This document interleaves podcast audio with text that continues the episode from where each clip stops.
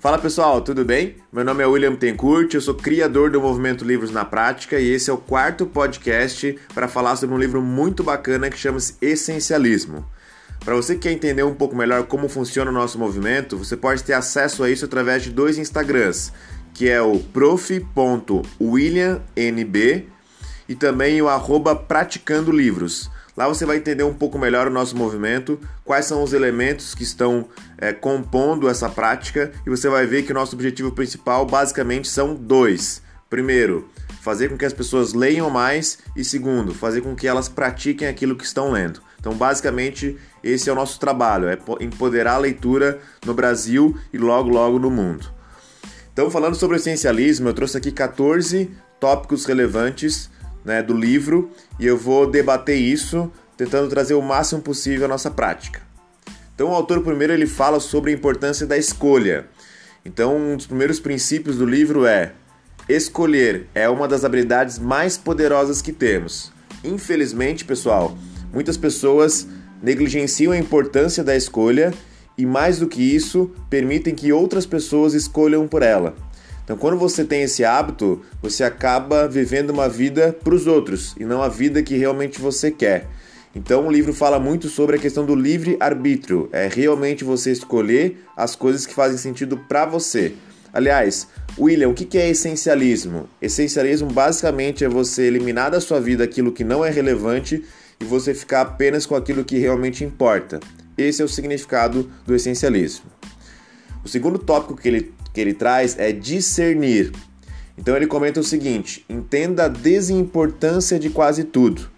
Então ele bate muito nessa tecla, ou seja, tem muitas coisas que infelizmente a gente dá atenção, mas que são totalmente desimportantes. E muitas vezes nos sobra muito pouco tempo para realmente fazer aquilo que importa, aquilo que realmente faz sentido. Então essa capacidade de discernir é um músculo que deve ser treinado constantemente. Eu tenho que aprender a ver aquilo que importa e entender aquilo que é desimportante.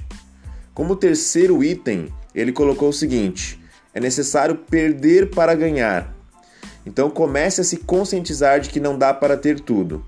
Infelizmente, como a gente vive num mundo de muitos estímulos, pode parecer que a gente consegue fazer tudo ao mesmo tempo ou que a gente consegue ter tudo ao mesmo tempo. E o autor comenta muito que isso não é verdade e que a gente precisa aprender a entender que a gente precisa muitas vezes perder para ganhar. O que é o perder para ganhar? É muitas vezes negar uma oportunidade que é para os outros, mas não é para você, é falar um não no momento certo, é entender que nem tudo que é bom realmente é uma oportunidade ou vai fazer sentido para ti, é realmente explorar o seguinte sentido: eu tenho que realmente ficar com aquilo que é excelente, não com um monte de coisa que é boa. Então ele fala muito sobre perder para ganhar. E aí ele termina a primeira etapa do método que ele construiu, que é o método da essência, que é entender realmente o que é o essencialismo. Depois ele entra numa outra etapa, que é a etapa da, do explorar. E aí ele comenta o seguinte, como quarto princípio: escapar. Você já parou para pensar os prejuízos de estar disponível o tempo todo? Provavelmente você que está ouvindo o podcast conhece alguém ou você é uma pessoa que está sempre disponível para tudo.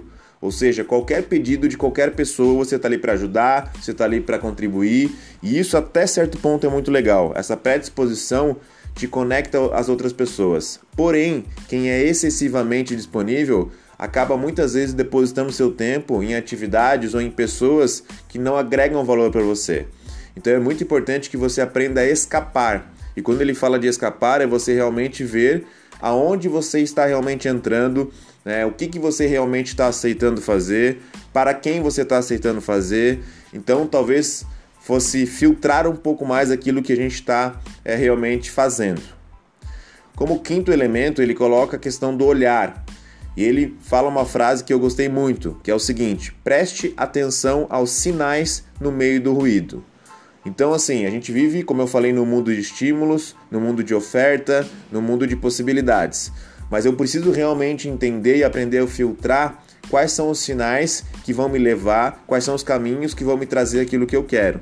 E grande parte dos caminhos eu diria que 80% deles não fazem nenhum sentido para aquilo que a gente quer e realmente mais nos atrasam do que nos ajudam.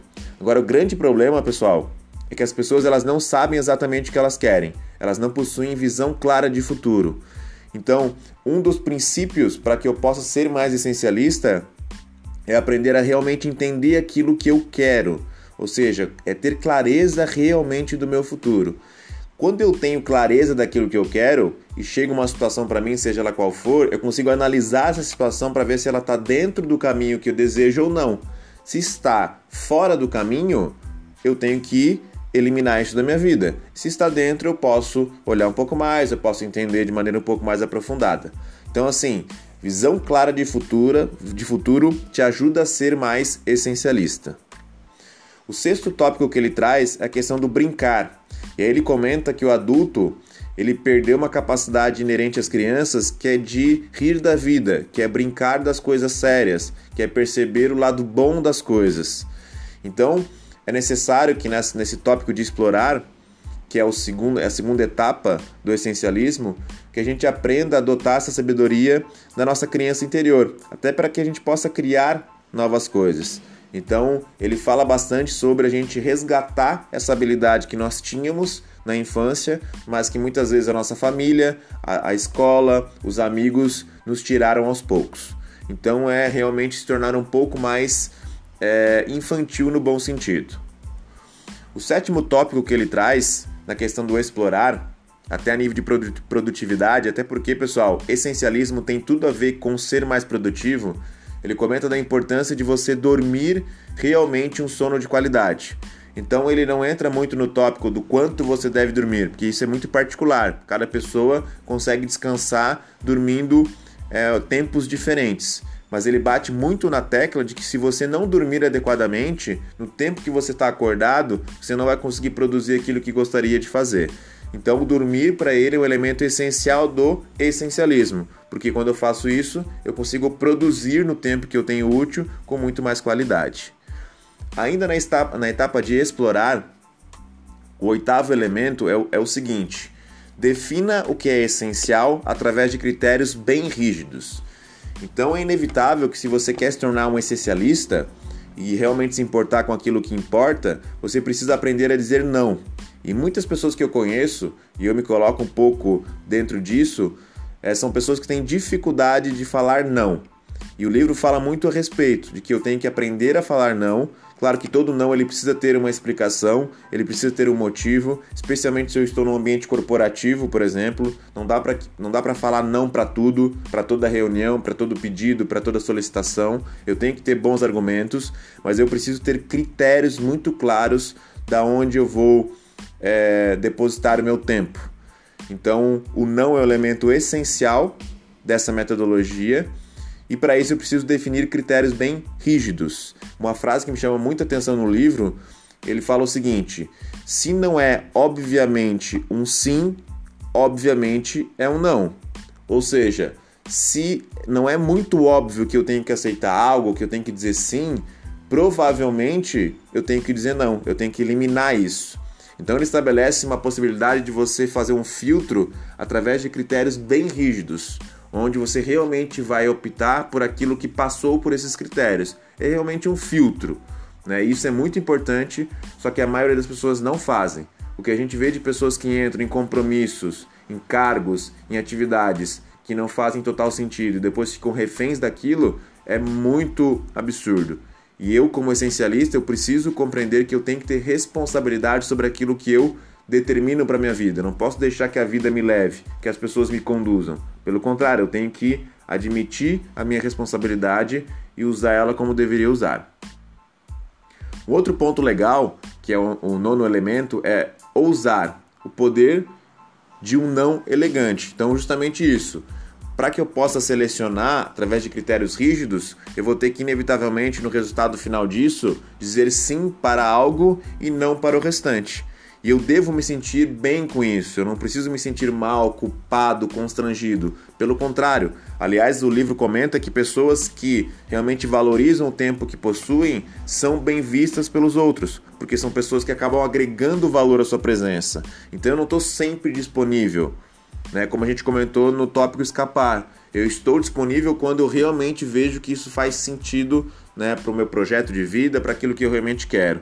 Então é importante que a gente aprenda a dizer um não elegante. E esse não, pessoal, é principalmente para as minhas vontades como ser humano e também muitas vezes para as pessoas que nós amamos, né? O nosso esposo, a nossa esposa, né? Ou um colega de trabalho, ou um amigo pessoal. Então, são pessoas onde talvez seja um pouco mais difícil da gente tomar essa atitude, mas é extremamente necessário que façamos. O décimo item fala sobre limitar. E aí ele comenta o seguinte: tenha a liberdade de estabelecer limites. Então, basicamente é o seguinte: se você não estabelecer limites para sua vida, você vai realmente inverter prioridades. Inclusive, ele comenta algo interessante sobre prioridade, porque a essência dessa palavra é a única coisa, não prioridades no plural. E muita gente tem muitas prioridades e aí deixou de ser prioridade.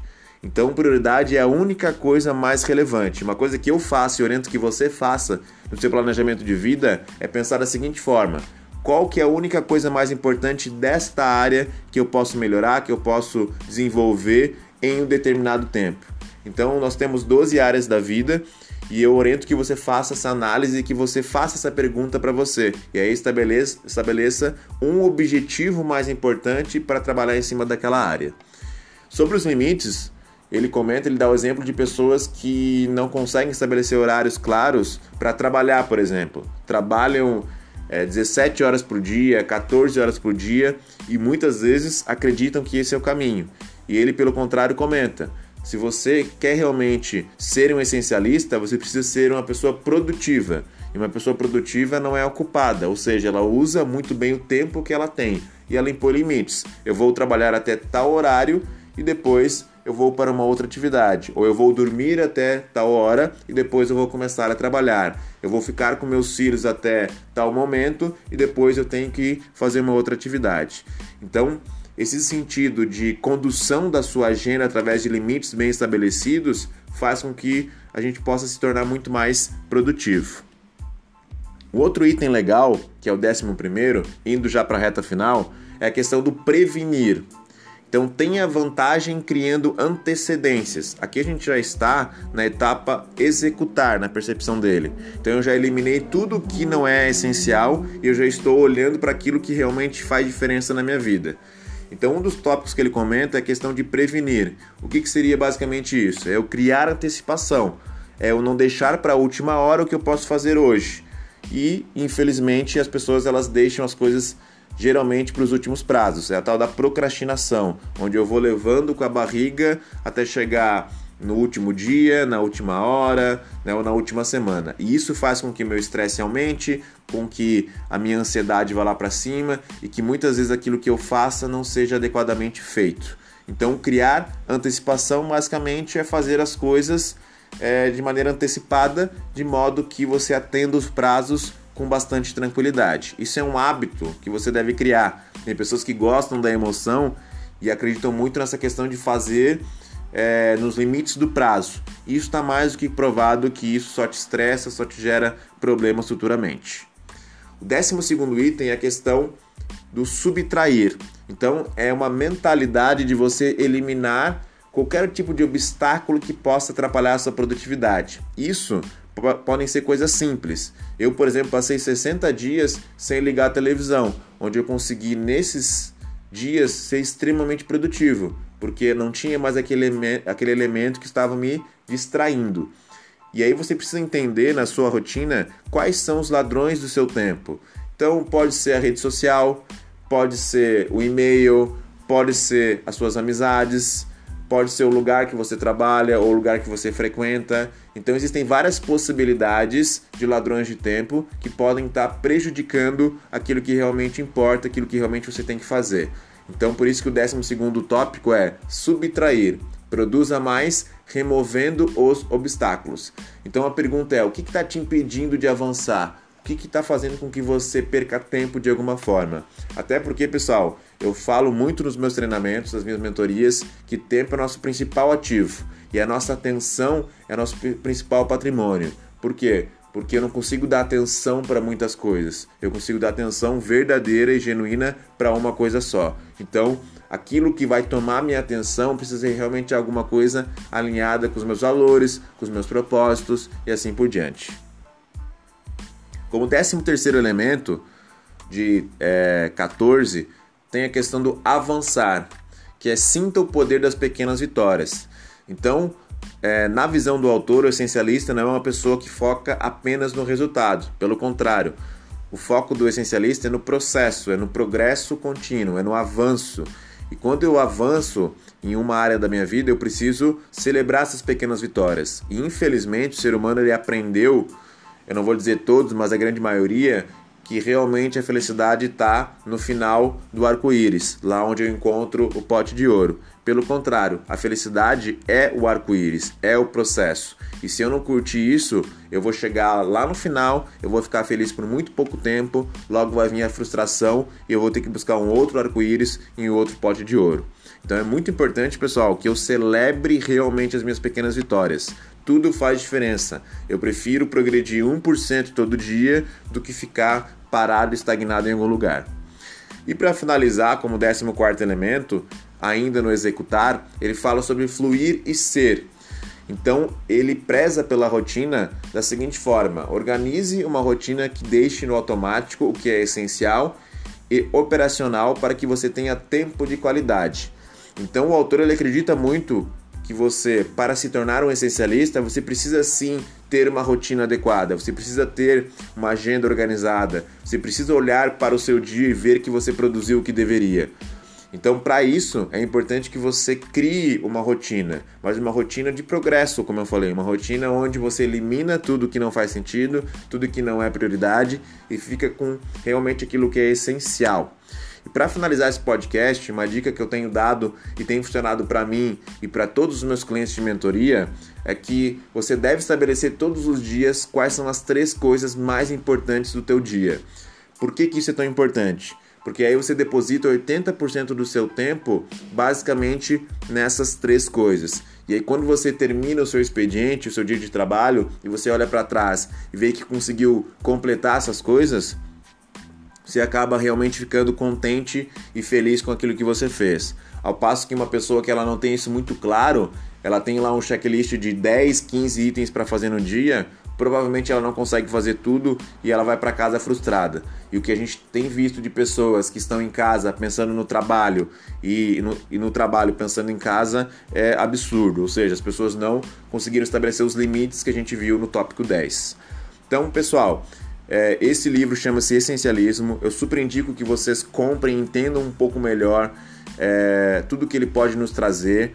Ele trabalha um aspecto muito bacana, que é a questão da gestão do tempo, de uma maneira que até então eu não tinha visto ainda, porque realmente ele trata é isso muito mais como uma filosofia de enxergar a vida do que propriamente várias técnicas mirabolantes. Então espero que você tenha gostado desse podcast, compartilhe com o maior número de pessoas, participe do movimento. Tenho certeza que se você se engajar nesse propósito conosco, você vai realmente gostar cada vez mais de ler, aprender cada vez mais, praticar cada vez mais e por consequência progredir tanto na tua carreira pessoal, tanto no teu pessoal quanto no teu profissional. Um forte abraço.